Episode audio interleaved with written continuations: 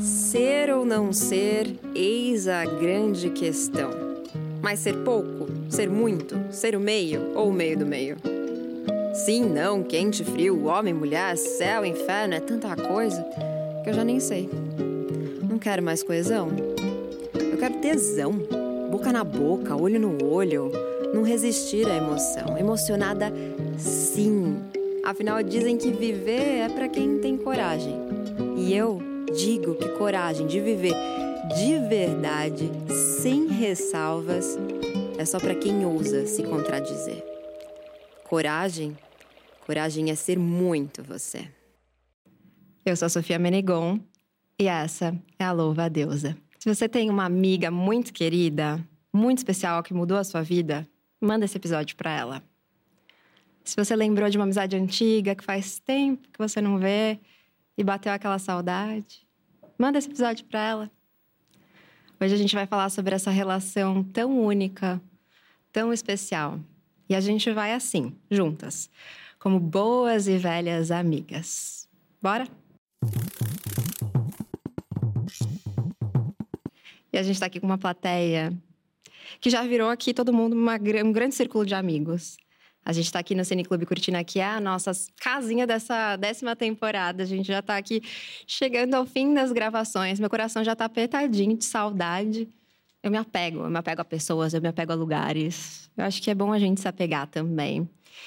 Eu já vou, assim, eu tô apegada a vocês. Então, assim, eu quero pedir uma salva de palmas para a plateia agora.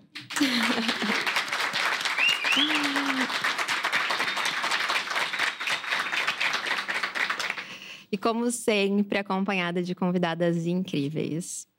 Eu recebo ela, que é química, mestranda em ensino de ciências ambientais na USP, divulgadora científica, palestrante conhecida como a deusa cientista nas redes Cananda Eller. Seja muito bem-vinda. Muito obrigada, muito obrigada. Estou muito feliz de estar aqui para bater esse papo com vocês, admirando o trabalho de todas, de ambas, e com essa plateia maravilhosa que já deu um calorzão aqui hoje. Obrigada, gente. Maravilhosa.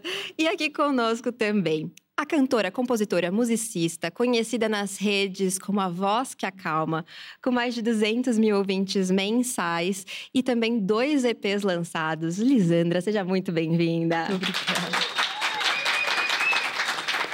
Obrigada, gente. Prazer gigante estar aqui com mulheres tão incríveis assim, com essa plateia linda, maravilhosa. Feliz. Ah, eu tô muito feliz.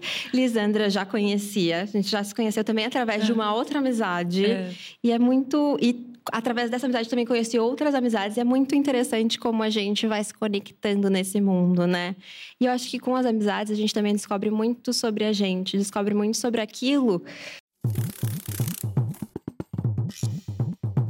que não nos foi permitido saber. Então, nesse nosso quadro, eu vou querer saber aquela coisa que mudou a visão de vocês para o mundo, uma verdade que a sociedade, o mundo, enfim, não queria que vocês soubessem, mas vocês descobriram mesmo assim. Mas antes eu quero te convidar a deixar aqui as suas cinco estrelinhas, porque isso faz com que o nosso trabalho chegue mais longe. Aproveita e segue a gente nessa plataforma que você está ouvindo. Já sabem? Então, é uma coisa que aconteceu comigo foi quando eu entendi que a sociedade no geral tinha me construído para me odiar. Odiar os meus traços, odiar o meu cabelo, odiar a minha cor. E eu sempre fui uma criança muito introspectiva, assim, muito intimidada nos ambientes por conta do racismo, por conta do machismo e tudo mais. Então, quando eu não sabia de tudo isso, eu me culpava muito. Então, eu era uma criança que me sentia culpada pelas minhas próprias características. Então, quando eu virei a chave, falava: não, isso não é um problema meu, isso é um problema do outro. Eu comecei a trilhar o caminho do alto amor. Isso veio na adolescência, sabe assim? Então eu descobri que eu podia me amar. Acho que foi, foi, foi essa virada de chave, assim. Isso que o mundo não queria que eu soubesse e que eu aprendi, assim, que eu tô, tenho buscado aprender sempre, porque ainda estou nesse caminho. É uma jornada, né? Mas que importante isso, né? É uma descoberta essencial, eu acho. Sim, sim. Que lindo. E eu acredito que teve essas esses contatos, esses espaços que me fizeram perceber isso, né? Então, eu vim de uma formação de passar por quilombos educacionais e primeiro estudava numa escola e nessa escola não tinha essas referências de pessoas negras ou de entender o que era o racismo. Quando eu entrei no quilombo educacional, que eu estava me preparando para entrar na universidade, foi que eu tive uma disciplina que eu comecei a conhecer alguns líderes, tipo Nelson Mandela, essa galera assim, né? E aí questionaram sobre o meu cabelo, porque eu alisava meu cabelo.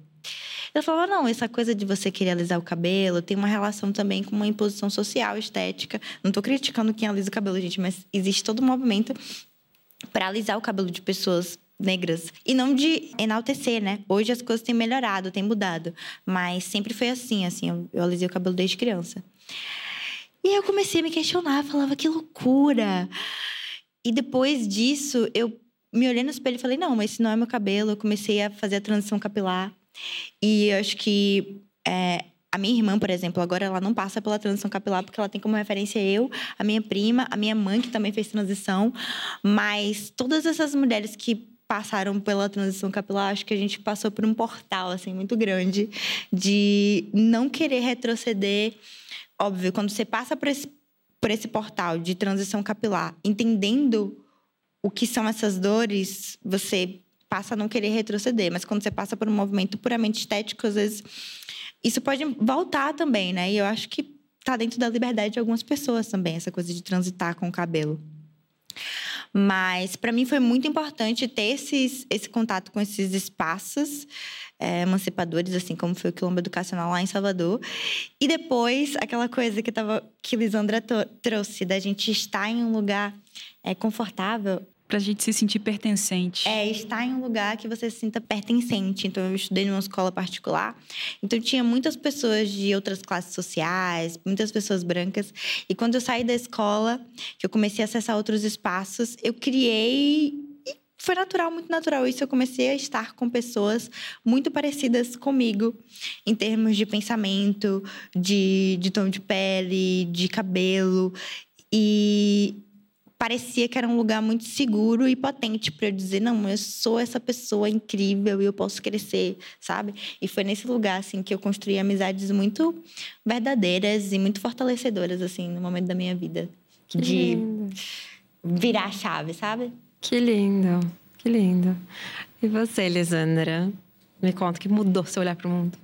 Eu achava que eu não podia ser artista. Eu achava que essa não era uma possibilidade assim para a minha vida. Eu, eu, cresci numa cidade muito pequena, né? Estava comentando aqui antes, nem 10 mil habitantes, então era uma coisa muito distante, assim. Eu achava que era coisa de gente da cidade grande, assim, sabe? Não me achava interessante o suficiente não me achava atraente fisicamente suficiente para isso, não achava que eu tinha talento suficiente, eu achava que nascia-se com esse talento e naturalmente assim, né? Claro que tem pessoas muito geniais assim, mas são a exceção, realmente existe assim gente que beira a genialidade, que tem uma facilidade, uma coisa, mas não é a regra talento a gente também desenvolve, né? E não tem nenhum demérito nisso, em você levar, né, ter um processo assim para para as coisas andarem para você. E aí essa chave foi começando a virar, foi foi um processo assim para mim. E entender isso que eu podia sonhar, que eu podia ser artista, foi, foi muito foda, assim, foi muito bonito. E, e hoje, olhando para trás, é uma coisa que eu falo, gente, é óbvio que eu seria artista, assim, não tinha como não ser. Eu lembro, por exemplo, de ser criança, colocar um fone de ouvido assim, e eu sempre me imaginava, quando estava tocando a música, sendo artista lá no palco. Eu sempre me imaginava nessa posição, assim. Era uma coisa muito muito natural. E aí eu não sei explicar assim exatamente o que foi, mas um processo de alto amor também que, que veio totalmente de dentro para fora assim. Mas eu fui sonhando que, que não naquele sonho inalcançável, mas de que podia virar uma realidade para mim, que eu teria condições de, de fazer isso acontecer, que foi me trazendo assim uma força, uma segurança quase que inabalável, assim, velho, isso aqui vai acontecer, eu vou viver de música, eu vou ser artista, não sei quanto tempo, aí é outra história, mas que vai acontecer, vai. E aí foi um processo, sei lá, 20 anos, o meu processo realmente é lento para as coisas.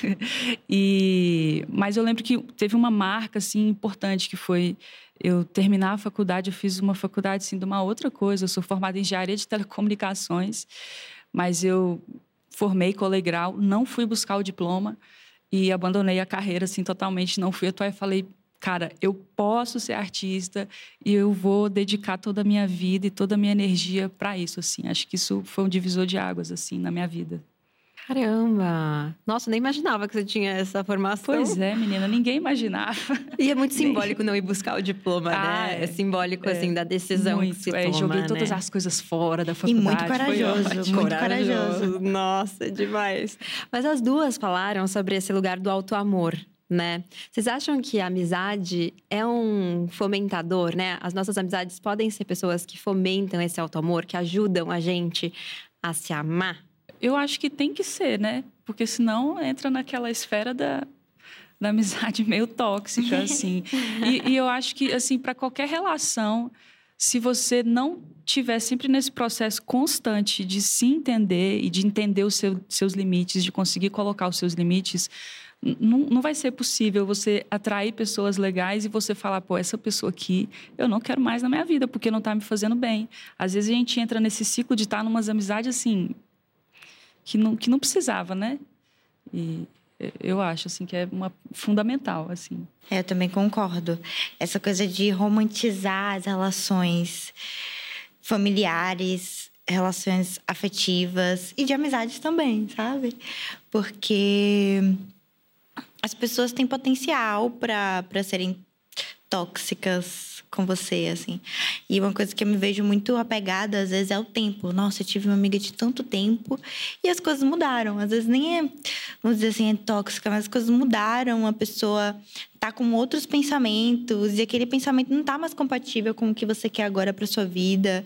E às vezes insistir numa relação do jeito que vocês tinham antes vai ser adoecedor, sabe? Então acho que esses limites, é, entender a, como que a vida é mutável, o quanto que você também pode mudar, o quanto que as relações são importantes, mas que são importantes para te levar ao alto amor, te levar a, a estar bem. Então, acho que priorizar esse bem-estar mesmo, né? De ter, olha, essa amizade que está aqui do meu lado, ela está me levando para um lugar que eu quero ir. Ou ela está me apoiando com coisas que são importantes para mim. Então, eu acredito que a amizade tem esse papel fundamental e, e, e, é importante cumprir esse papel mesmo. Eu acho que a gente, quando eu estou fazendo agora essa, esse lance de terapia, eu já tive várias relações amorosas e eu falo, nossa, já estou cansada. Várias assim, eu tive quatro, quatro relações e aí ela falou assim, eu falei, ah, já estou cansada. Ela, ah, por que você não escreve quais são os seus pré-requisitos? O que é que você quer é, para o seu futuro, futura namorada, assim. E eu fico pensando, talvez as amizades também possam ter esses pré-requisitos, sabe? Ou estar em determinado lugar ali.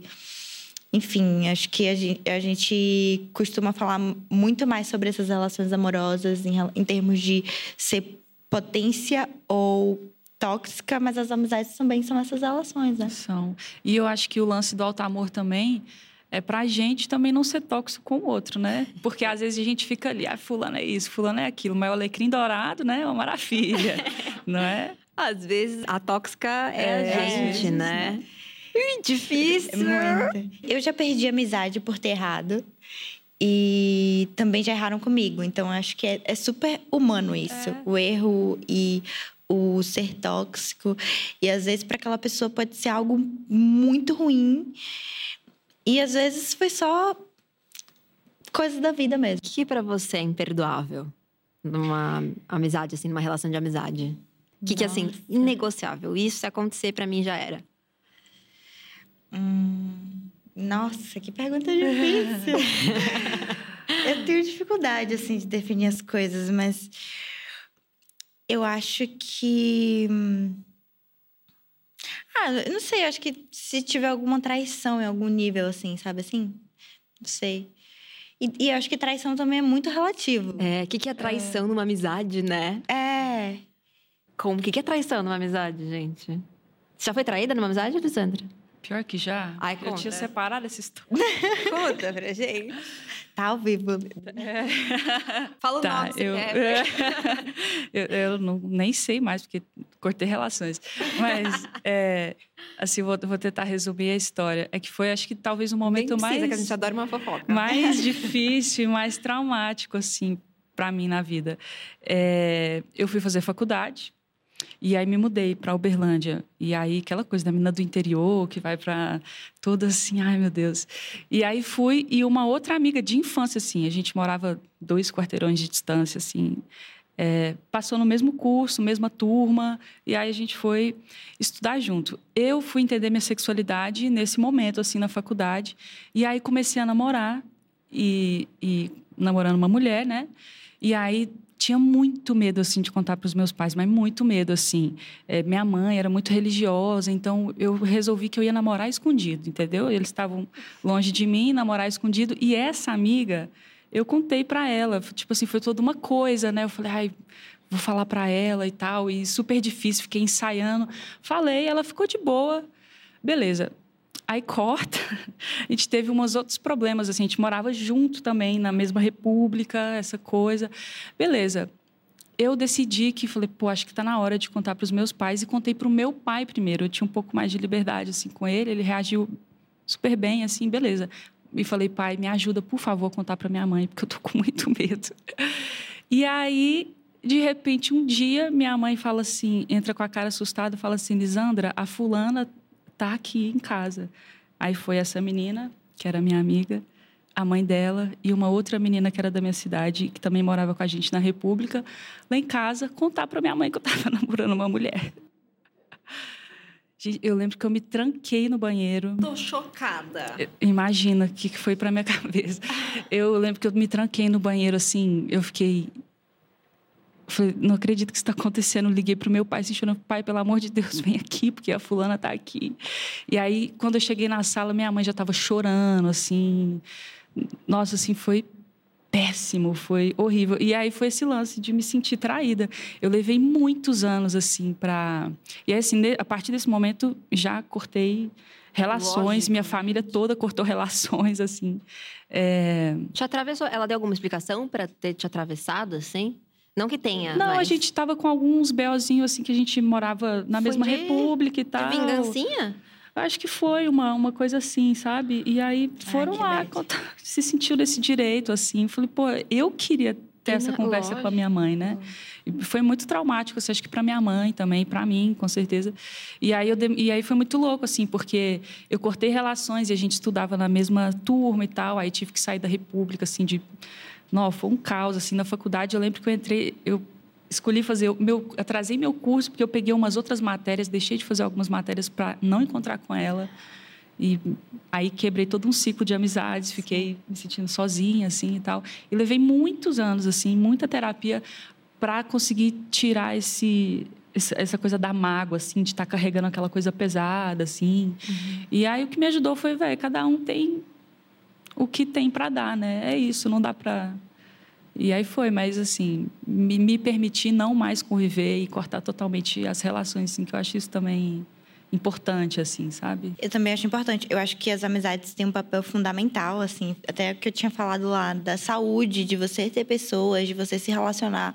Mas tem esse lugar. É, vai, tem que ser saudável também essa relação, né? Uma vez eu estava há pouco tempo eu estava questionando sobre algumas relações de amizade, geralmente. E é uma relação de amizade que envolve outras coisas também. E aí, do nada, eu fui desci para tomar um sol lá no meu apartamento. Aí tinha uma mulher lá. A gente começou a conversar muito sobre essa, essa coisa de, de amigas, que ela tinha um negócio com uma amiga que deu super errado, enfim. E aí ela tava falando assim: Nossa, aí chegou um momento na minha vida que eu tirei todo mundo. E eu fiquei, e aí você ficou sozinha? Ela falou: Foi, fiquei sozinha. Tipo, naquela sensação de alívio, eu estou sozinha. Eu fiquei, nossa, mas você tá sozinha. E eu com aquele tá sozinha de que triste, né? Você tá sozinha, porque eu ainda tenho essa coisa do essa relação com estar sozinha. E eu fiquei pensando, às vezes você estar sozinha, óbvio que estar sozinha, a solidão traz uma série de coisas, como adoecimento, etc e tal. Mas você estar sem alguns elementos, algumas coisas na sua vida que estão te trazendo algo ruim é muito melhor do que você estar tá cheio de amigos do seu lado, sabe assim? Então, saber também a hora de dizer chega para uma relação de amizade, para você dizer, ó, aqui tá o limite da minha relação com você é importante porque a gente também vai criar essa vai ser difícil vai passar por várias situações mas nós somos seres sociáveis, né? Então essa capacidade de criar novas relações também tem que ser importante para o nosso seguir a vida. E às vezes esse medo de essa coisa da gente ficar presa a velhas amizades mesmo que faz mal, impede a gente de conhecer outras pessoas muito incríveis, Sim. assim, fecha um monte de porta pra gente, né? Porque também é, é isso. Acho que vem muito de uma cultura monogâmica ainda, que essa ideia monogâmica, ela, ela, ela entra na gente em todas as nossas relações, eu acho. Essa coisa de que a gente tem que que essa relação de amizade precisa dar conta de um monte de aspectos da nossa vida, né? E às vezes a gente acaba se fechando para outras, porque a gente está nessa amizade, a gente não tem tempo de nutrir outras amizades. A gente fica com medo de talvez estar menos aqui e isso acabar afetando aquela amizade. Eu não sei se isso acontece com vocês. Eu sempre me sinto muito é, em falta. No geral, eu tô sempre sentindo que eu não tô sendo suficiente com as minhas amizades. Tem um lado meu que eu boicoto amizades. Eu até comentei assim que eu aprendi que eu sou que eu não, eu não sou legal. Eu me acho uma pessoa chata, séria e tediosa. Essas são características que eu atribuí a mim quando se trata de amizade. Então, no geral, eu me aproximo de pessoas que estão interessadas no que eu posso oferecer e não no que eu sou. Porque eu penso, tipo, eu não sou legal. Então, só para querer estar tá perto de mim, só pode estar tá interessado em alguma coisa que eu possa oferecer. E aí o que acontece é que eu me aproximo dessas pessoas, óbvio, para provar o meu ponto, inconscientemente, mas é o que eu acabo fazendo. Então eu tenho uma lista gigante de decepções com amizades, porque na verdade foram amizades que vieram atrás daquilo que eu tenho para oferecer. Mas ao mesmo tempo eu fico pensando é, nesse campo do interesse que a gente costuma, ah, interesseira, ah, é, né? Eu mesma. Você diz, ah, ela estava aqui só porque ela era interesseira. Só que será que a gente não sempre entra numa amizade por um interesse específico? E isso, será que isso é necessariamente ruim? Quando eu tô atrás de uma. Talvez a pessoa esteja atrás de mim por uma experiência. Se eu tiver consciente, tiver ok, e para mim ela também tiver algo que me interessa, né, que ela possa me oferecer, será que isso é necessariamente ruim? Será que torna essa amizade menos importante, menos relevante? É, eu tenho questionado um pouco isso, porque assim, eu acredito, e como é que eu falo isso? Que existe uma, uma diferença também cultural, assim. Em Salvador, eu acho que eu vivi uma outra cultura em uma outra época da minha vida. Em São Paulo, eu vivo uma outra cultura em uma outra época da minha vida. Então, eu tinha amizades de. que eram mais época de faculdade, então eu me preocupava muito mais com as coisas da faculdade. Eu tinha muito mais tempo de ficar ali na casa das minhas amigas, etc e tal. E era aquela coisa da gente só viver as relações. Quando eu migro para São Paulo e eu deixei minha família lá em Salvador, as minhas amigas, eu vivo outros tipos de relação, assim, muito associada a relações que eu crio em espaços de trabalho também. E aí eu começo a me acostumar com essa coisa do eu tenho algo para te dar, você tem algo para me dar também. E aí tem algumas pessoas, até uma amiga minha um dia falou assim: a, a, a, todas as relações também são trocas de interesse. Só que eu acho que tem esse ponto que eu acho que não é, não é um problema ser uma relação com troca de interesse, mas a gente perde também coisas que são muito importantes. Por exemplo, estou com um processo agora de fazer uma viagem para um outro lugar. E aí, uma amiga super antiga, assim, que a gente se conheceu fazendo umas, num salão, fazendo umas coisas, assim, ela é modelo e tudo mais. Aí depois ela, ela, a gente fez uns trabalhos juntas, ela viajou para ser modelo em outros países e tudo mais. E ela, eu falei, amiga, eu tô procurando é, tais e tais referências. Ela começou a me ajudar. Ela falou, ah, eu vou lá no lugar, na casa, para ver como é que é lá. E eu falei, e eu fiquei assim, amiga, não precisa se você não tiver, sabe assim, se você não, se você estiver ocupada, não precisa. Olha, eu ligo, eu mesmo falo. Ela falou, não, eu sei falar inglês, eu nem sei falar inglês. Tipo, eu falo por você e tal. E eu falando assim, nossa, ela tá me ajudando muito. E ela falando, tipo, eu falei, amiga, a gente vai lá. É, ela falou, eu vou lá nesse lugar, visitar a casa, ver como é. Eu falei, amiga, você quer que eu pague Uber? Ela falou, não! Eu fiquei tipo. Aí eu falei, amiga, eu achei esses aluguéis. Aquela amiga, você pode passar tantos dias aqui em casa, depois você vai para outro lugar. E eu fiquei, velho, ela também. Sabe assim, eu não, eu, eu não tava. Eu estava muito, eu tava muito resistente a receber essa ajuda. E eu falei assim, amiga, pode contar comigo para o que você precisar. Aí ela falou assim para mim, não é sobre eu precisar de você em algum momento, é sobre você estar precisando de mim agora e eu poder te ajudar. E eu fiquei, eu nunca mais tinha tido isso, sabe assim? E eu falei, nossa, e eu falei, amiga, isso está me lembrando muito um, um, momento que meu irmão ele, ele passou também na USP agora em engenharia da computação. E eu parei assim minha vida fui levei ele para lá fiz várias coisas ajudei ele um momento e agora eu tô sendo ajudada assim sabe? Por uma outra pessoa. Então às vezes não sei, eu acho que ter pessoas incríveis passando pela sua vida também vai fazer você ser incrível com outras pessoas em outro momento, não necessariamente naquela relação ali.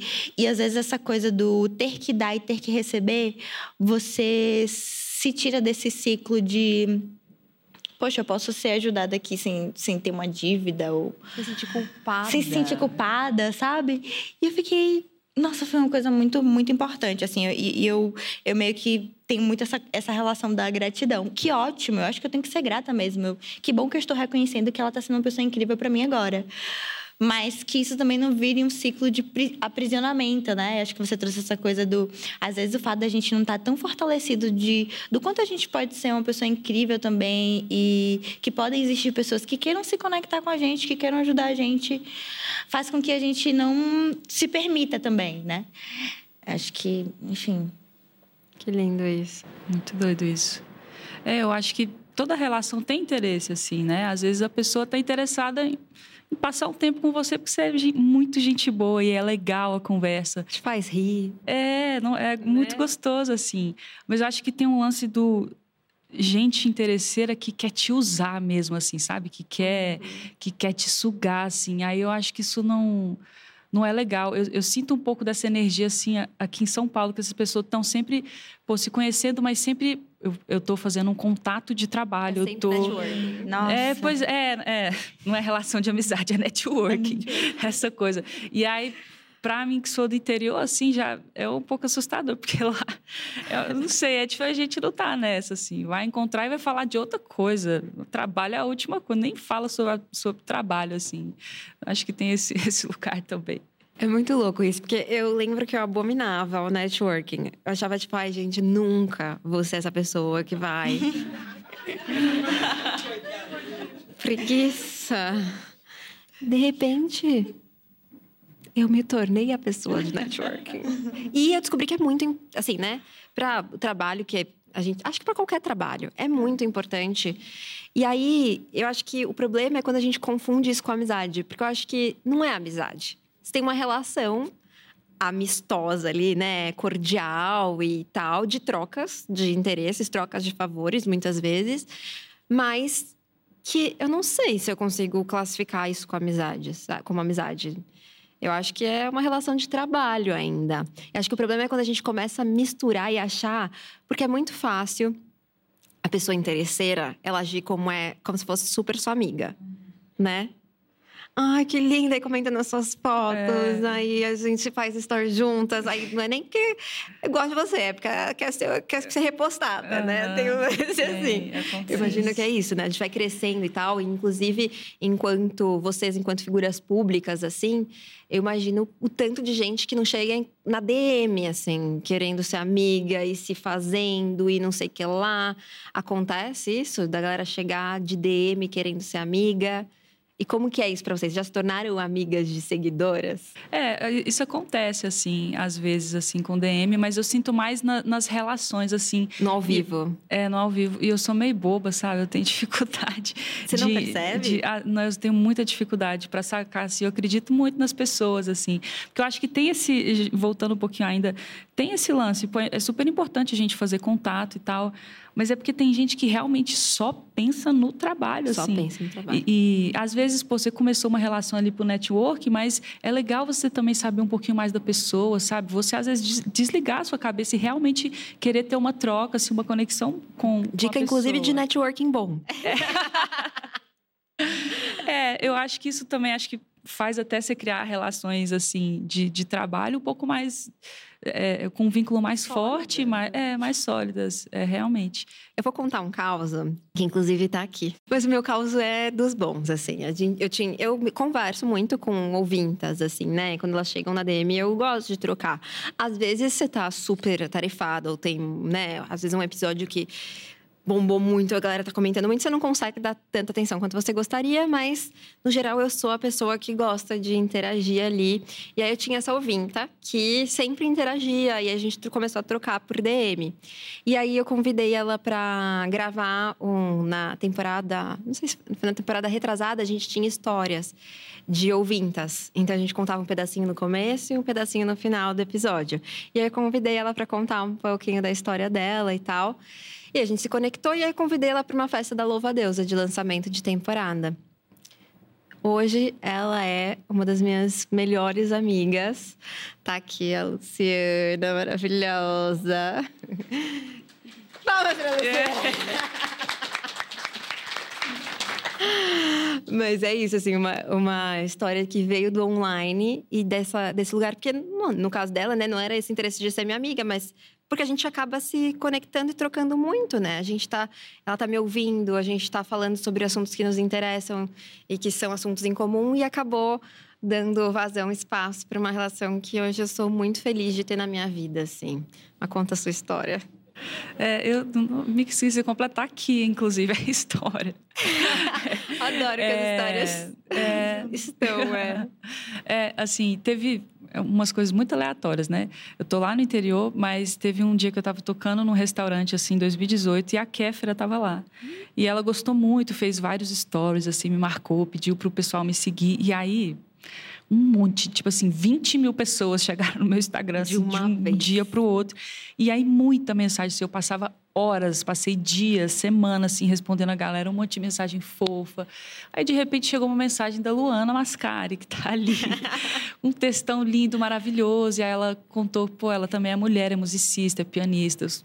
E aí, eu entrei no perfil dela e falei, cara, que legal, né? Eu quero me conectar com mais mulheres que estão nesse, nesse mesmo caminho que eu tô. E a gente começou a trocar. E aí, de repente, a gente foi se conectando de um jeito, assim, que é uma das minhas melhores amigas, assim. É. Ah, que lindo! O digital por, por causa de um coisas... DM, é. Né? Por causa de uma mensagem. A gente costuma olhar para esse lugar assim, né? Muito. Porque realmente é um lugar complicado. Inclusive, quando a gente fala de amizades, recentemente bloqueei uma amizade. Que não é amizade mais, né? Ex-amigo. Mas não era mais. Eu já tinha me distanciado há um tempo. Ai, será que eu conto?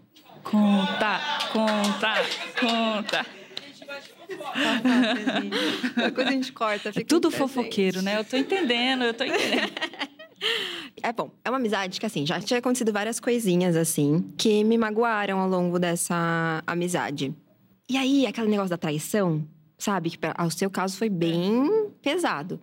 Essa, para mim, eu me senti traída, mas foi sutil, aí a gente vai. Sabe essas coisas que são tão sutis que você nem você vai passando? Aí você fala, não, tá tudo bem. E tinha um interesse. Era uma relação muito de que nasceu do networking também. E tinha muito interesse de trabalhos que a gente pudesse fazer em conjunto e tal. Que a gente fez, inclusive. E aí eu fui vendo que essas coisinhas aconteciam não só no, nesse campo, né? Que a gente pode. Né, deu tudo certo e tal. Virei, inclusive, grande amiga da amiga dela.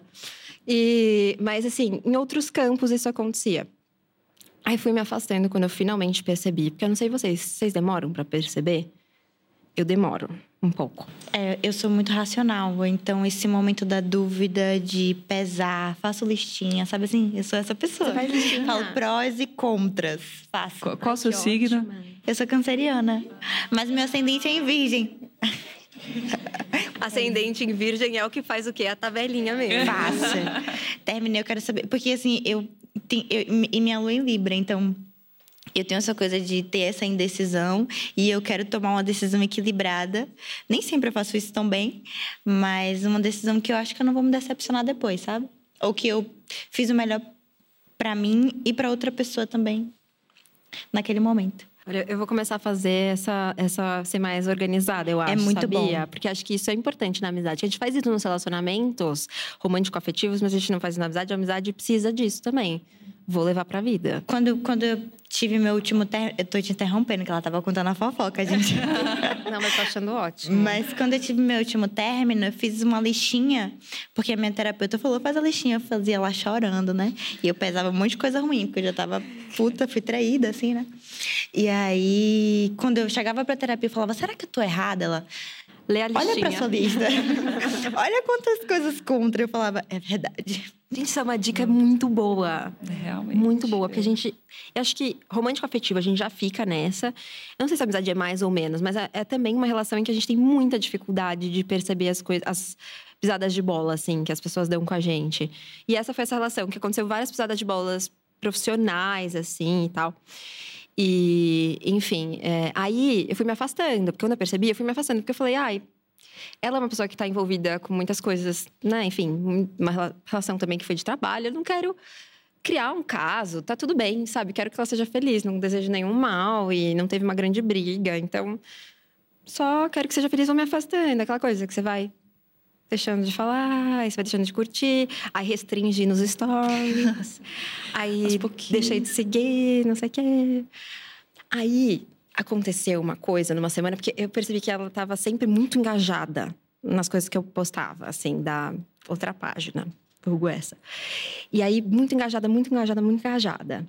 E eu achava aquilo muito estranho, porque eu tratava distante. E eu ficava, gente, é muito estranho esse excesso de engajamento. Aí comecei a noiar, que, tipo, tava rolando uma energia ruim, assim.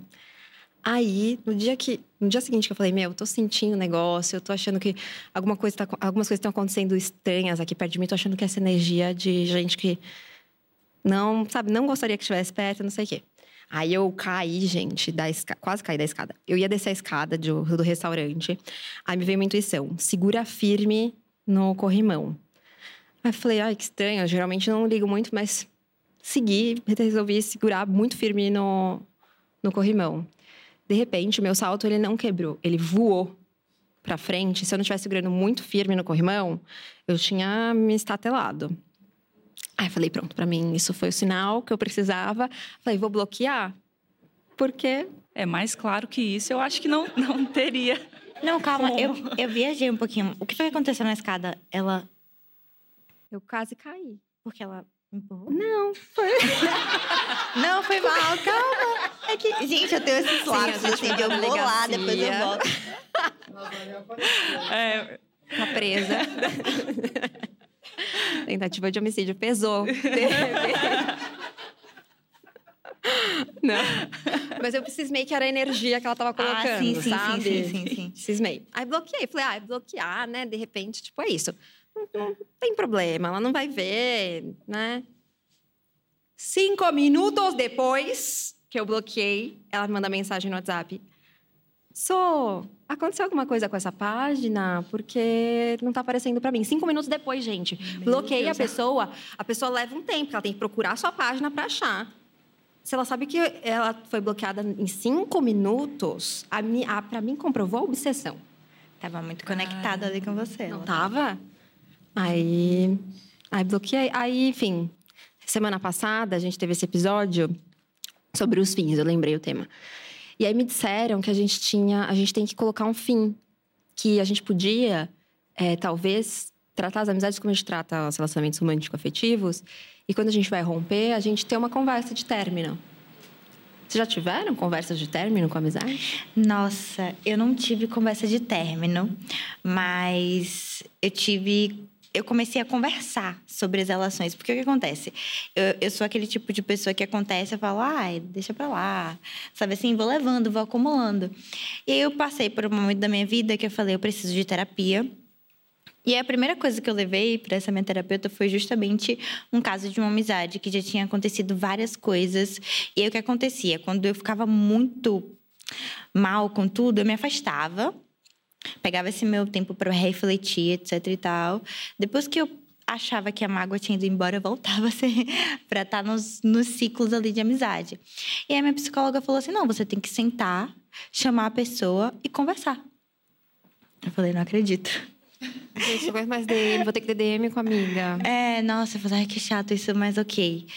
E aí, e aí eu é, comecei a, a, criar isso. Não é uma coisa muito fácil, não é um hábito que eu tenho sempre, mas eu acho importante você não virar aquele copo que vai enchendo de muita água, muita água, muita água. Depois, quando vem uma gota, a pessoa já tá assim. Aí geralmente o que acontece? A pessoa fala: não tem motivo para isso tudo, mas você já tá inflamada de várias coisas. E ao mesmo tempo, eu sou aquela pessoa que eu gosto muito que as pessoas tenham cuidado com as palavras quando elas vêm falar comigo. Então eu tento muito ter esse cuidado quando eu vou falar com as pessoas. E aí, nesse lugar de você falar sempre o que você está sentindo, tem que ver como é que é isso, né? Porque tem, tem aquela coisa de, ah, se a pessoa é para você, ou se essa amizade te compreende, ela vai entender o que você está querendo falar, mas você também tem que saber como é que você vai falar. E também corre esse risco, porque a pessoa pode não querer entender o que você vai falar. Então, às vezes, a minha psicóloga falava assim: se você está sentindo isso, conversa. Eu falava, não consigo. e assim, muitas coisas eu não. É, tinha pontos que eu tentava resolver sempre comigo, mas eu entendi que às vezes você só vai resolver entre com as duas pessoas e às vezes também você não vai resolver. E eu acho que esse lugar do passar por cima do sentimento para levar fica uma dicotomia. Até que ponto você coloca um fim ou você é, tenta reestruturar aquela relação para levar para frente, sabe? Porque eu também caí no ponto do que minha terapeuta falou para mim: as pessoas erram. Então, essa sua amiga aí que você está dizendo hoje, porque assim, às vezes quando eu tô assim, ah, essa minha amiga já fez muita coisa comigo. Mas essa pessoa, por exemplo, que eu tô tendo amizade agora, não. Aí a minha terapeuta falou assim: essa pessoa também pode errar com você. E aí?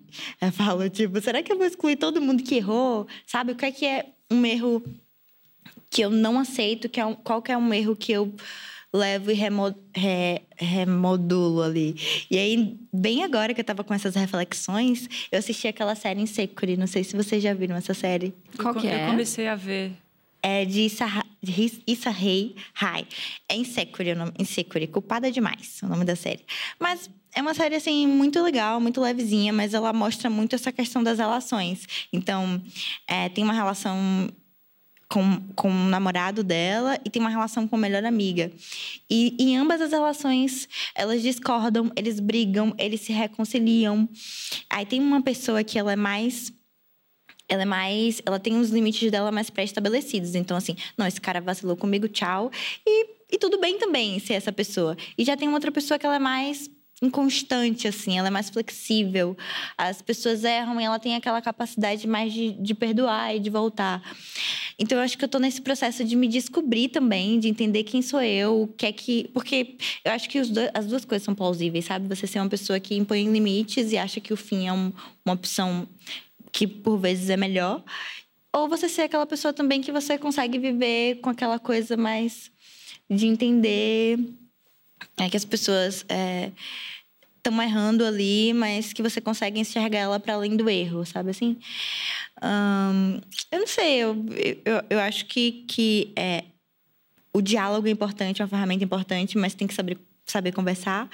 E ao mesmo tempo, o diálogo também vai dizer: olha, isso aqui já deu, sabe? E é tão bonito isso que você disse de essa. Às vezes as coisas não vão se resolver.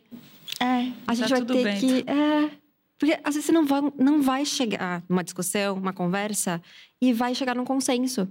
Às vezes cada uma vai continuar com a sua versão, vai continuar acreditando naquilo que está contando e não vai concordar. E aí a decisão é: isso vai ser o que vai fazer a gente é, não se falar mais? Isso vai ser o que vai ser um ponto final na nossa relação? Ou a gente consegue falar, tá bom, isso a gente não vai resolver, mas tem tantas outras coisas e aí a gente vai seguir por conta de todas essas outras coisas, sabe?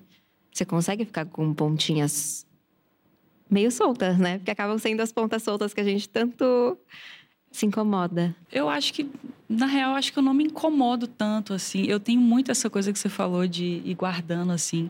Hoje eu tento ser um pouco mais assertiva nisso e, e falar, oh, isso aqui você me... E, você me, me machucou aqui, você pisou, entendeu?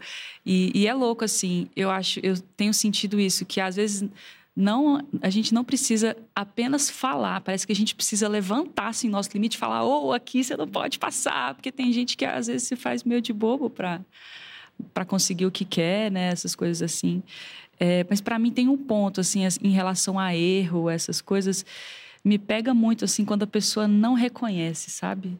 Ai, sim. E isso já aconteceu comigo assim. Falei, poxa, eu acho que essa pessoa podia falar assim, ou oh, foi mal ia ser tão massa assim a pessoa às vezes não fala. Aí assim isso para mim é foda é, eu não, não consigo assim acho que eu sou flexível porque eu também erro eu também mas eu, eu tenho muito assim acho que é uma qualidade muito grande assim que eu tenho que é de falar nossa realmente eu errei muito e aí não tem problema em, em pedir desculpa sabe? Eu acho que essa, essa coisa do reconhecimento e, e do outro pedir desculpa quando pisar na bola, assim, para mim pega. Eu tenho um pouco de gastura de quem não faz isso e não, não gosto muito de estar perto, não, sabe? Ah, eu tava falando essa semana com a Júlia isso, que para mim isso também é um ponto muito importante, porque eu sou a pessoa que se eu fizer merda, eu vou falar. É, eu vou. Eu, primeiro, porque eu sou uma pessoa que eu me maltrato um pouco até, assim, sabe? Eu me cobro muito de ser é, muito legal, né? Já que eu não me sinto. Muito solícita, enfim, de ser uma pessoa talvez perfeita, né? Sou perfeccionista, busco isso. Então, eu sou a primeira pessoa a ver quando eu faço besteira, eu me puno muito. É até algo que eu preciso olhar com mais carinho para mim, assim, fazer esse exercício. Então, eu, estou, tô muito disposta a ir lá e falar: nossa, eu errei mesmo, eu fiz isso, não deveria. Eu, às vezes, até quando eu não, eu falo: meu, não sei se eu vou conseguir fazer diferente, viu? Eu tô vendo isso, mas não sei se eu vou conseguir fazer diferente. Então, preciso te contar para que você possa entender que é uma escolha seguir ou não, porque talvez esse ponto para mim ainda não tô conseguindo trabalhar. Mas eu fico muito triste também quando não é, é recíproco isso, sabe? Quando eu sou essa primeira pessoa. E eu sou sempre a pessoa que vai pedir desculpas, a pessoa que faz esse movimento de ir atrás e tal. Quando eu sinto só sou eu, que eu tô sozinha, isso me machuca também da pessoa não conseguir pedir desculpas. Agora, a gente estava falando agora há pouco de networking, e vocês acham que existem, né? Porque eu já vi muita gente, eu nessa minha busca, em vários momentos, hoje eu tô aqui com um monte de amizades, assim. E é muito para esfregar na minha cara o quantas amizades eu tenho, de fato. Que é muito comum eu, eu pensar que eu, nossa, eu sou muito sozinha, não sei o que lá. Porque eu acho que, assim, é, acho que ficou na minha cabeça que a amizade é aquela que você tem que ver todo dia, que você tem que conversar todo dia e que você tem que saber tudo da vida.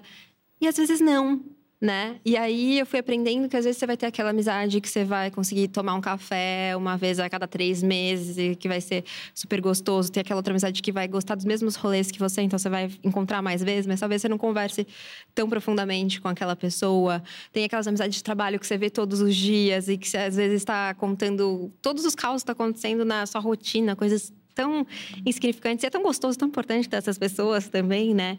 Então a gente acaba tendo amizades, a amizade não precisa ser uma pessoa, não precisa dar conta de todos os aspectos, né? Eu acho que a gente pode ter essas amizades em cada momento para cada situação, né? Vocês acham isso também? Vocês têm essas amizades, tipo, ah, eu tenho a amizade do bar, a amizade do telefonema, que eu vou ficar horas falando e chorando, a amizade que eu vou pedir ajuda. Ah, eu acho que existe isso mesmo. Eu tenho uma amiga que, assim, ela sabe de coisas que ninguém sabe. Então, eu acho que eu tenho aquela amiga do que... segredo. É, a do segredo, que é... Nossa, eu não tô conseguindo resolver isso, eu tô... Porque tem partes de mim que eu acesso, que eu sei e que eu consigo falar em terapia, mas eu não consigo falar para todo mundo. Sabe aquela coisa do eu saber me conhecer em muitos pontos, de fazer muitas autocríticas, de saber pontos muito bons meus e saber pontos muito ruins. E às vezes eu não tenho coragem de sair falando para todo mundo. E aí eu tenho essa amiga que eu peço ajuda, falo sobre meus medos, sobre minhas incertezas e tem esse lugar do peso, né? De quando acontecer alguma coisa assim, você fala, nossa, se eu perder essa pessoa que tem um papel assim legal, né? Importante. Mas eu acredito que tem esse lugar de que cada amigo compõe um papel ali também. Isso é importante para você, às vezes, não querer exigir que uma pessoa seja tudo de várias coisas, porque às vezes é sobre poder sair com você, poder fazer um carinho, poder desabafar, poder fofocar, poder. Várias coisas. Acho que amigos cumprem diversos papéis. E aí, quando você entende que tal pessoa é mais com você, não necessariamente aquela pessoa é 100% ai, festeira e rolezeira, mas essa pessoa é muito boa para ir para um rolê, a gente dá muito match nisso, então vamos juntas. Ou essa pessoa é muito, eu me sinto muito segura para contar algo que é muito pessoal meu. Ou essa pessoa é uma pessoa que me transmite paz. E às vezes você também se conhecendo e sabendo de como você está na situação, você faz assim: Hum, acho que eu vou pedir ajuda para essa amiga, porque ela vai me dar um conselho meio para esse lado. Eu, não tô, eu tô precisando de alguém que passe a mão pela minha cabeça, ou alguém que vai falar a verdade ali, por mais que seja dura. Então você também já tem esse termômetro, assim, para saber quem acessar. E eu acho isso importante, assim, a gente criar esse leque e fica menos frustrante também eu a gente estava conversando sobre isso, né? De o fato da gente conhecer muitas pessoas e às vezes a gente fica, eu tenho amigos, mas amigos poucos, porque eu acho que a amizade está muito associada a essa coisa do companheirismo, né? Da, daquela coisa da confiança, da presença. Mas ao mesmo tempo, quando a gente vai vivendo uma vida adulta, eu já escutei muito isso das pessoas. Quanto mais velha você passa, né? Quanto mais tempo passa, menos amigos você vai tendo. E eu fico pensando, será mesmo que a gente está tendo menos amigos ou a gente está tendo outras formas de amizade? Porque, por exemplo, essa coisa de você ver um amigo a cada três meses ou da gente conhecer muito mais pessoas, a gente aumenta um leque de amizade, mas talvez não seja aquela amizade que a gente conseguia ter na adolescência, onde a gente tinha uma presença, onde a gente tinha uma mão uma mão puxa a outra o tempo todo, sabe? Ou, eu, os boletos. É, é que nem, é que nem, eu acho que é que nem quando uma criança tá com uma mãe também. No início, ela precisa muito da mãe, ou do, do pai, da família, de aquela, daquela referência de alguém que vai poder cuidar, que vai trazer, é, vai levar você para o mundo de uma maneira mais segura. Mas chega um momento que você vai cortando um cordão umbilical, que você vai se, se dissociando da família, que você quer viver outras coisas, que você tem um namorado, que você tem amigas. Então, acho que a amizade também pode ter um pouco disso. Acho que cada fase da vida, agora mesmo que você trabalha, sei lá, às vezes de sábado a sábado, de domingo a domingo, sei lá, às vezes você não consegue é, manter aquela presença com tanto de amizade que você tem. E às vezes você quer valorizar outras amizades também novas que estão chegando, né? E uma, uma, uma criadora de conteúdo que eu adorava assistir os vídeos era Jojo, né? E ela falava assim: Nossa, é muito legal essa coisa de você percebe o quanto que essa amizade também está associada ao tempo, essas amizades mais antigas, porque ela consegue te ver para além da sua fase da sua vida. Sabe assim? Então, às vezes eu tô. No... Eu, por exemplo, como eu falei, eu saí de Salvador tem um ano e oito meses, nove meses. Então eu não tenho mais presença com as minhas amigas de infância. Agora eu tenho outras, outras relações. E a minha relação com elas são muito à distância. Ou eu vou em Salvador, eu só consigo ficar um dia, horas com elas. Mas eu acho que aquilo se mantém uma amizade, porque sempre que eu vejo ela depois de anos, ainda são as amigas minhas. E elas conseguem me ver para além da minha fase da vida que eu estou vivendo agora, né? Ah, isso é muito é, lindo. Muito. É, tem umas amizades que que varia muito de acordo com a fase da vida que você que você está vivendo, né? Você se conecta um pouco mais e às vezes um pouco menos. E eu sinto que a gente tem várias esferas da nossa vida, né? Aí tem, tem gente que conhece só uma partezinha, aí você consegue conversar e ter esse vínculo aqui sobre ela. E, e eu acho que talvez assim essa coisa até de criar uma hierarquia para amizade acho que é porque tem gente que conhece várias esferas assim da sua vida. E aí de certa forma você a pessoa te conhece mais eu acho na real né? E entra nessa coisa também de que aí você sabe que se você fizer alguma coisa ruim e precisar de um puxãozinho de orelha a outra pessoa vai poder falar isso por você. Eu acho isso muito muito poderoso assim. E é, e é louco isso. Eu já quase me culpei porque eu não sou eu não fui a pessoa que manteve amizades de infância assim eu, eu, eu, não eu cortei muito assim então eu ficava teve um momento que eu falei nossa será que tem alguma coisa errada comigo porque todo mundo fala ai essa história é terceirão para sempre. Deus livre, gente. Eu falei, gente, eu não mantenho com ninguém. Traumas eternos. É, então. E aí a gente vai se conhecendo, né? Eu, eu era muito acanhada, assim, eu mudei muito. É, eu era uma pessoa muito reprimida, assim, então naturalmente eu fui me afastando fisicamente, porque os interesses, faculdade, um milhão de coisas, mas realmente eu não me conhecia e eu mudei completamente. Realmente aquelas pessoas não eram. É, para mim, assim. E, e, tem uma coisa também, é, eu fiz 30 ano passado, e aí tem, você comentou dessa coisa da idade, né? Tem essa piadinha, ah, depois dos 30 é cada vez mais difícil você fazer amizade. Eu acho que remonta também a um, a um pouco de saudosismo, assim, nosso, meu bobo, de falar, ai, porque quando eu era adolescente, e não sei, eu detesto a minha adolescência. Eu, eu também. Eu, sabe, para mim eu tô muito melhor. A... Você gosta, gosta da sua adolescência? Só para eu não falar quem é que gosta. Só pra quem que gosta da adolescência. É, eu acho que eu tenho muitos traumas, assim mesmo, de... Não, gente, é um campo minado, né? Adolescência traumas. E aí é doido isso, porque às vezes a gente fica nesse. A gente é tão disruptivo com umas coisas, mas se apega em umas ideias assim, ai, depois do 30 não posso fazer mais amizades. Eu acho que, pô, é a melhor fase, eu acho, para mim, de, de me conectar com outras pessoas. A gente se conhece mais, né? Exatamente. Eu sei o que, que eu gosto, eu não vou me colocar em situações para querer agradar, para querer, sabe, não vou me ferir para querer agradar o outro, assim. Então, acho que é, que é legal, assim, também a gente é, se abrir para novas pessoas e para se conectar com outras pessoas e não se culpar. Sempre entra no autoconhecimento, né? Sempre, Sim. sempre. Impressionante. Sempre Água, exercício físico, autoconhecimento resolve tudo resolve na vida. Tudo na vida. Estamos Meu praticando. Deus, é. E eu acho que é uma ferramenta de sobrevivência também, essa coisa de você conseguir fazer novas amizades. Eu tô agora louca. Eu nunca fui de assistir muito série, mas agora eu tô assistindo mais séries. Eu tô tendo mais tempo para ficar sozinha, assim. Eu acho que as séries também educam muito. E aí tem uma série que é Como Viver até os 100 anos. É documentário? É uma espécie de documentário. São quatro episódios, se eu não me engano, e é de um cara viajante. Ele escreve, ele é escritor, e ele estava fazendo uma pesquisa sobre as zonas azuis, que são cinco lugares no mundo onde a gente, onde tem um, um índice de longevidade muito mais alta. E aí ele viajando essas cinco cidades, depois ele, ele, ele percebeu que tinham características comuns para que as pessoas vivessem muito mais tempo. E aí uma das características é, super importantes para as pessoas viverem mais tempo era a capacidade de, de socializar. Então, a solidão adoece, assim, as pessoas que são é, idosas, que são colocadas em asilos, elas, elas é, perdem dois a seis anos de vida.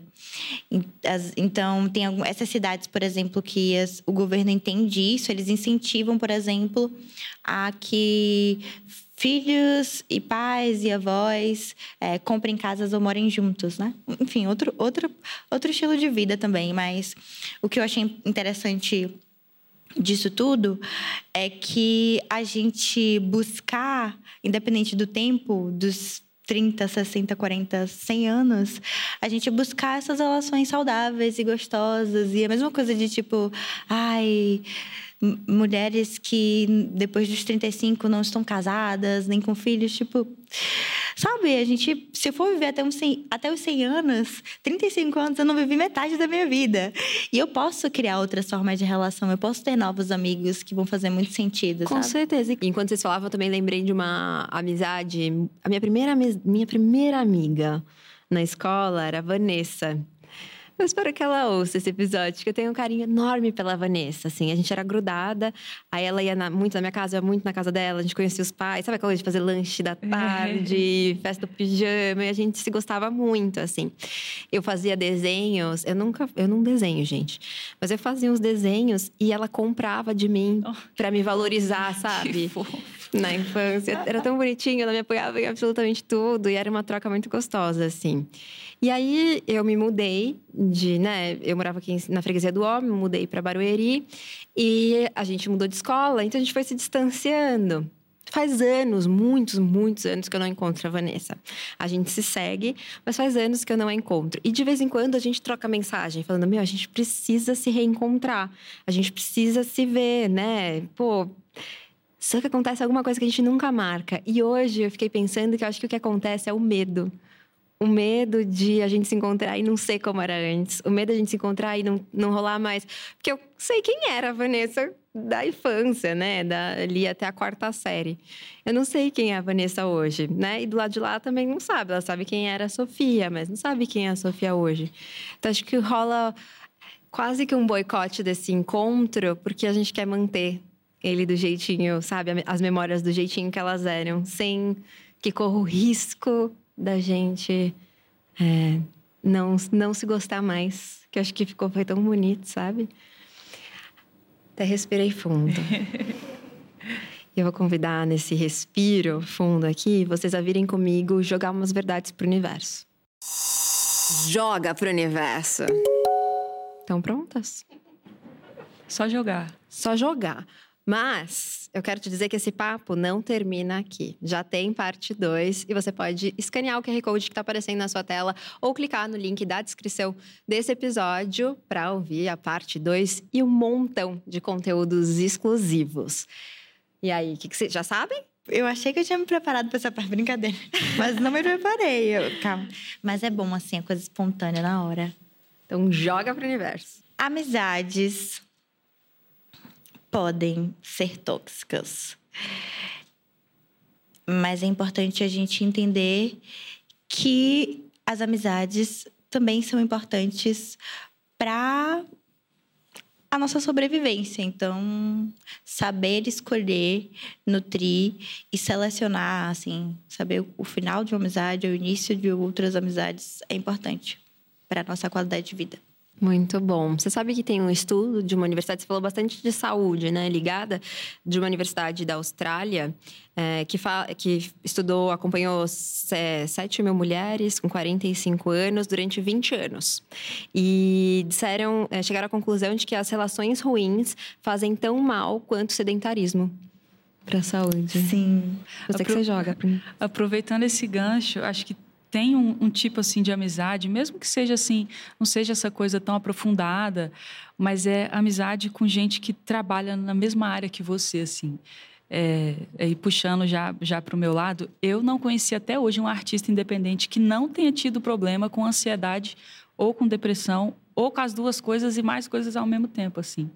Então, eu acho que você ter amigos assim que passam pelas mesmas coisas que você, que têm a mesma vivência que você, que você pode conversar com eles e se abrir, expor as dificuldades. Nenhuma experiência humana assim, eu acho que que é, que é sozinha assim, as outras pessoas estão sempre passando. E, e, é uma coisa assim, porque a gente fica muito rede social, aí todo mundo tá feliz, todo mundo ah, tá todo mundo fudido, gente. Todo mundo fudido. Essa é uma boa verdade. A gente a gente não, não às vezes não fala sobre isso, assim, sabe? É uma coisa que, que eu tenho Estamos todos pensado. Na é, e é. fala, gente, vamos fazer o grupão dos fudidos e vamos marcar uma cerveja só pra Me gente convida. falar sobre isso. Porque a gente fica cheio de paranoia, achando, nossa, é porque eu não tô conseguindo. Todo mundo passa pelas mesmas coisas. Um monte de gente não tá assim. conseguindo. Exatamente. Tá todo mundo tentando. É, eu acho que muito em qualquer área, assim, você precisa estabelecer relações com, com pessoas que estão ali passando pela mesma coisa que você. Nossa, é muito importante. É, a gente aprende se ferrando muito, né? Depois que é importante. Vamos fazer esse grupo aí, como é, é dos fudidos? Grupão dos fudidos. Grupão dos fudidos. me adiciona, eu posso aprender a cantar. eu queria muito aprender a cantar, sabia? É uma coisa que eu tô, tenho, é uma meta de vida, assim, pra... Não quero morrer antes de aprender a cantar, porque eu acho uma coisa muito incrível. E você sabe que pode, tá? O pessoal tem, é, nossa, que dom... Gente, quando eu entendo assim a pessoa falar isso, mas Nunca chega para um cantor e fala assim, nossa, que dom lindo você tem. Foi... Porra, tem bom trabalho por trás Foi disso. tanto, nossa, é... todo mundo pode. Às vezes tem gente que demora um tempinho mais e gente que tem mais facilidade, mas todo mundo pode, não se limite. É, eu me inspirei, a Luciana, que é a amiga que eu falei para vocês, ela está fazendo aula de canto. Ela também é cientista, também trabalha, né, enfim, nos laboratórios ah. e tal.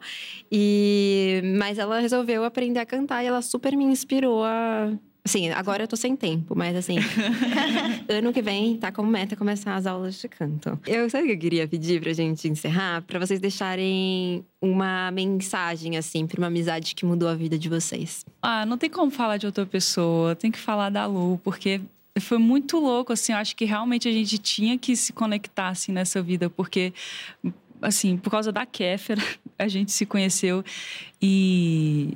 Ah, eu vou chorar. É, mas, e é muito louco, assim, essa questão do respeito, essa questão de ser leve também, porque, pô, eu tô lá em Patos de Minas, assim, são, é, são muitas horas de viagem, muitos quilômetros, e às vezes a gente passa um tempão sem se falar, mas eu sei que se eu precisar, eu posso contar com ela, e a gente divide muita coisa, a gente se apoia, eu acho ela foda pra um caralho, assim, desculpa o palavrão, é, porque realmente é uma, é uma mulher que me inspira, assim, e, e é isso, é, foi um, é um grande presente, assim, poder dividir, assim, a vida com a Lu. Te amo. Te amo. Muito.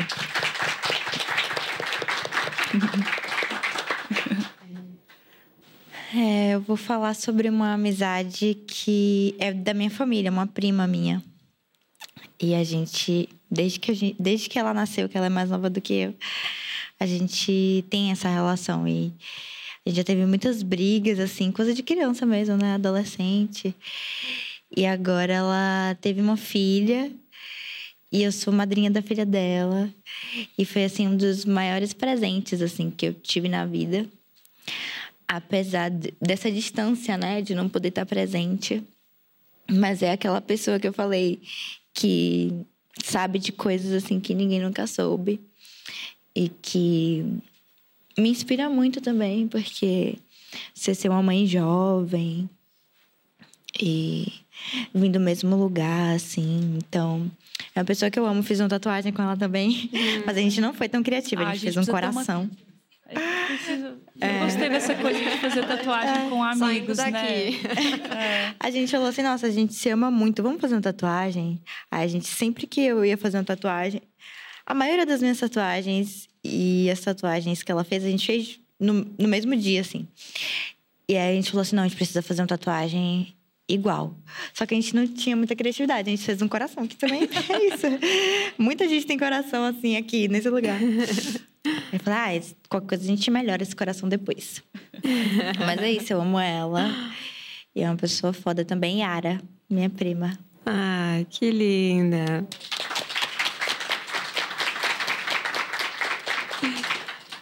Gente, eu tô muito feliz de ter tido essa conversa com você sobre amizade. Para mim é um assunto muito sensível ainda, né? Hoje eu tô aqui, como eu disse dez vezes ao longo desse episódio, cercada de amigos, assim, e que eu amo muito e que é, eu queria muito passar mais tempo, eu queria muito estar mais presente, eu queria muito lembrar mais, me dedicar mais, falar mais, dar mais atenção. E eu sinto muito que eu não consiga fazer isso hoje, mas eu sinto muita felicidade também que vocês são as pessoas que ficam, ainda que eu não tenha todo esse tempo que eu gostaria de ter. E eu, enfim, sou muito, muito grata mesmo. Obrigada por estarem aqui. E muito obrigada por estarem aqui dividindo esse palco nesse dia tão especial para mim. Então, Lisandra, estou muito feliz de te receber aqui. Te conhecia já, mas te conhecer mais profundamente agora, né? Que eu acho que as nossas trocas sempre foram tão rapidinhas, mas que delícia poder é, ouvir você falando tanto, né, desse lugar tão bonito. Obrigada, obrigada, obrigada. Nossa, eu que agradeço, sim. Eu Fiquei muito feliz com o convite e é um grande desafio para mim assim estar tá aqui no palco assim com o microfone, mas falando, não cantando. Então, eu fiquei super nervosa, mas a gente estava comentando isso. A equipe é assim. Ah, meu Deus. Obrigada. É muito incrível, me senti muita vontade, me senti numa sessão de terapia mesmo, assim. Muito gostoso e, e muito feliz em, tá, em, poder estar com vocês aqui. Obrigada. Que delícia. Deixa pra gente também seu arroba, seus recadinhos, que você quiser falar pra galera. É, meu arroba Lisandra Canta em todas as redes e me escutem aí em todas as. Aproveitar que gente, vocês estão no podcast, me escutem aí em todas as plataformas de áudio. Tem muita música, tem releituras, tem as músicas autorais. E se vocês gostaram do papo, eu acho que de certa forma a minha música também reflete um pouco, um pouco disso. Com certeza. Que linda!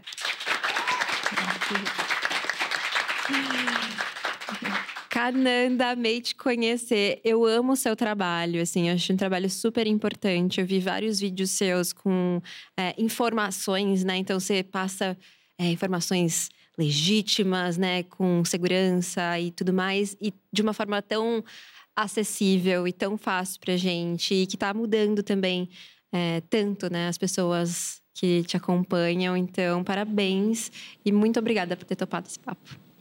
Ah, obrigada também, gente. Deu um, um quentinho no coração. Foi muito bom conhecer vocês. A equipe também, né? Como a Lisandra falou. É... A produtora falou assim: ah, aqui eu tô para mimar vocês. É muito legal isso. É, isso diferencia muito, né? O lugar que você quer voltar, ou que você, nossa, tive uma experiência boa. Nem sempre o trabalho ou aquelas relações ali são só sobre coisas objetivas e sérias. Então, é muito bom estar em lugares bons e confortáveis. E é isso. Meu arroba é o Deusa Cientista. Então me sigam lá. Eu tô no Instagram, TikTok, tô no Twitter e no LinkedIn, mas não com tanta frequência quanto o Instagram, TikTok e YouTube também. E muito obrigada, gente. Eu acho que foi um momento também de construção, assim, de pensamento. Coisa que a gente fica martelando na cabeça e que hoje a gente vai falando. Foi muito bom, muito bom mesmo. Obrigada.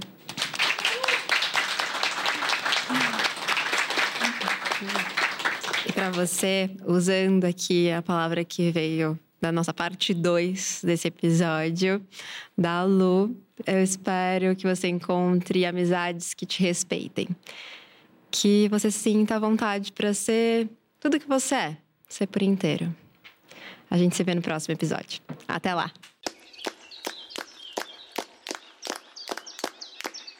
Essa podcast é uma produção Louva a Deusa. Convidadas: Lisandra e Cananda Heller. Criação e apresentação: Sofia Menegon. Roteiro: Letícia Silva. Edição: Thaís Ramos. Trilha sonora: Fran Ferreira. Produção Maiara Dalapé e Stephanie Fernandes. Assistente de produção Jack Silva. Copeira Ana Fernandes. Beleza da apresentadora Ananda Rezende. Apoio Cine Clube Cortina, Vovó Vegana, Cacau Vanilla, Mórfia, Boituved. Agradecimentos especiais a Júlia Carvalho, Alfredo Gonçalves, Cristina Gonçalves. Gravação Estúdio Banca Podcast. Técnico de som JBN. Imagem Jéssica Sacol e Michele Neregato.